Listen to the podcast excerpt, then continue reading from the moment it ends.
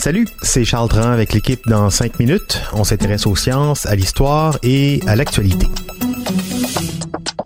Aujourd'hui, on parle de spermatozoïdes. Ce qu'on croyait être sa façon de se déplacer comme un tétard serait erroné, tout comme l'aspect compétitif de la course des spermatozoïdes vers l'œuf. Le premier arrivé féconde l'œuf. Ce serait pas tout à fait ça. De vieilles certitudes, vieilles de trois siècles, fortement ébranlées par les plus récentes découvertes scientifiques, comme nous l'explique Élise Jeté. Si on vous demande de montrer à l'aide de votre main le mouvement effectué par un spermatozoïde pour aller à la rencontre de l'ovule, probablement que vous allez faire onduler votre bras comme une anguille. Vous avez tort, mais vous avez raison d'avoir tort. C'est qu'on vous a berné depuis très longtemps. C'est à cause d'un homme nommé Anthony van Leeuwenhoek. C'est un Néerlandais né en 1632 et mort en 1723. Il est connu pour avoir amélioré le microscope et c'est aussi l'un des précurseurs de la biologie cellulaire et de la microbiologie. Et en plus de ça, c'est lui qui a découvert les spermatozoïdes. En 1677, il les mentionne pour la première fois dans une lettre adressée à la Société royale. À ce moment-là, il parle de nombreux animalcules à l'intérieur du sperme.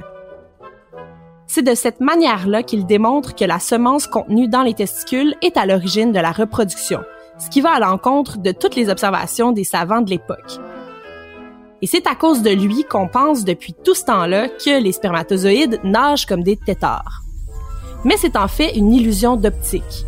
Et on ne peut pas trop lui en vouloir. Les microscopes dans les années 1600 n'étaient pas aussi puissants que ceux qu'on possède aujourd'hui. C'est dans la revue scientifique Science Advances qu'on rétablit les faits aujourd'hui. Ils nagent comment alors ces spermatozoïdes? Les scientifiques ont en fait découvert que les spermatozoïdes ne sont pas super agiles avec leur queue.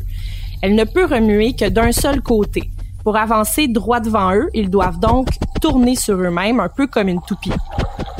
Imaginez un canot avec un rameur qui reste toujours à droite et qui rame à droite. Le canot va tourner en rond si le canot pouvait tourner sur lui-même sans se remplir d'eau, on imagine, là, on vit dans le futur, la rame irait à gauche et à droite et à gauche et à droite en alternance et le canot pourrait aller tout droit.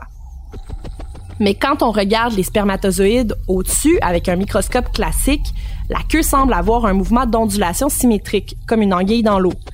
Les rotations rapides et synchronisées des spermatozoïdes provoquent une illusion d'optique.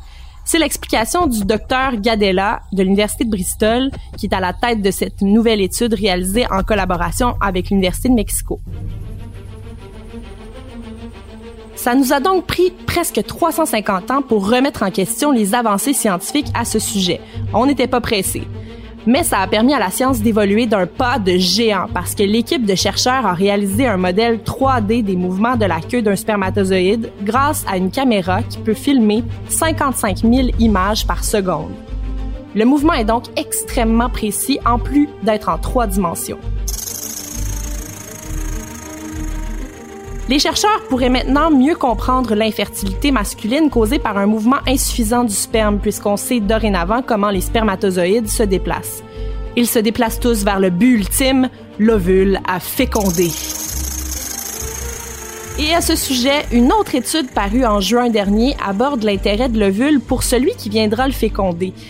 Tout comme les mammifères choisissent normalement eux-mêmes avec qui ils vont procréer, les ovules choisiraient eux aussi.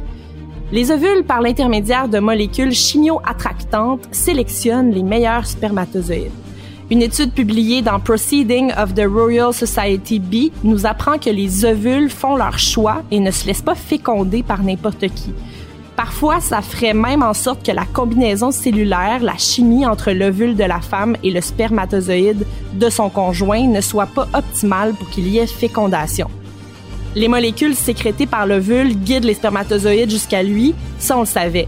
Mais le phénomène de sélection féminine a été observé chez les souris et les cétacés, mais dans la reproduction des humains, c'est un concept plutôt récent.